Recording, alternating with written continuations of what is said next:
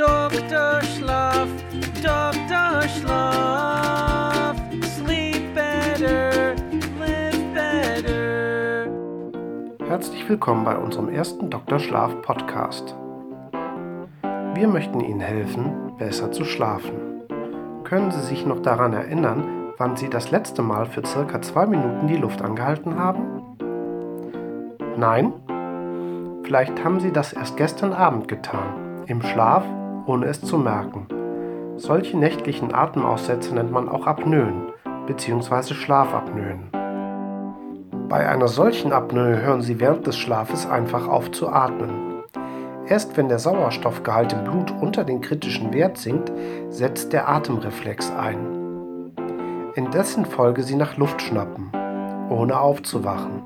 Sie bekommen also nicht mit, dass Sie eigentlich nicht genug Tiefschlaf bekommen. Und gerade der Tiefschlaf ist der erholsame Schlaf, der Schlaf, den man braucht, um morgens fit und erholt aufzuwachen. Dieser ganze Vorgang des Atemaussetzens und nach Luft schnappens ist natürlich purer Stress für den Körper, von dem Sie natürlich auch nichts mitbekommen, der aber dennoch seine Wirkung tut.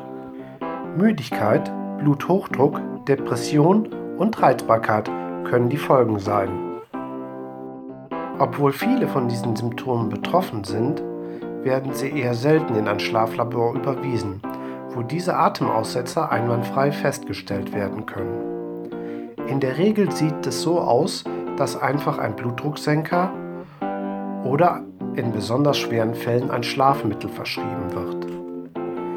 Diese dämpfen zwar die Symptome, behandeln aber nicht die Ursache der Erkrankung, die im Verborgenen weiter gedeihen kann. Gerade das, was man so landläufig als Burnout bezeichnet, kann auch direkt mit einer Ein- und Durchschlafstörung zusammenhängen. Bei vielen der mittlerweile über 80 bekannten Schlafstörungen sind diese Symptome zu finden. In den letzten Jahren hat sich die Schlafdiagnostik rapide entwickelt.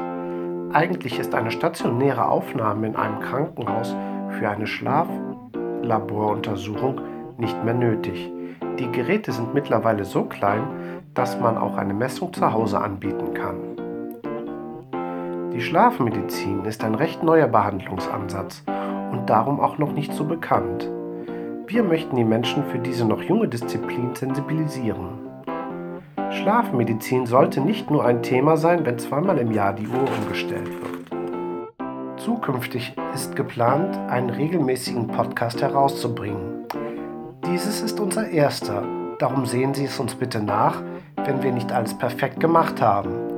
Wir möchten Ihnen die Möglichkeit geben, selber auf die Gestaltung des Podcasts Einfluss zu nehmen. Darum schreiben Sie uns doch einfach Tipps oder Themenvorschläge. Auf unserer Facebook-Seite Dr. Schlaf. Schlafen Sie gut? Denn gut schlafen bedeutet besser leben.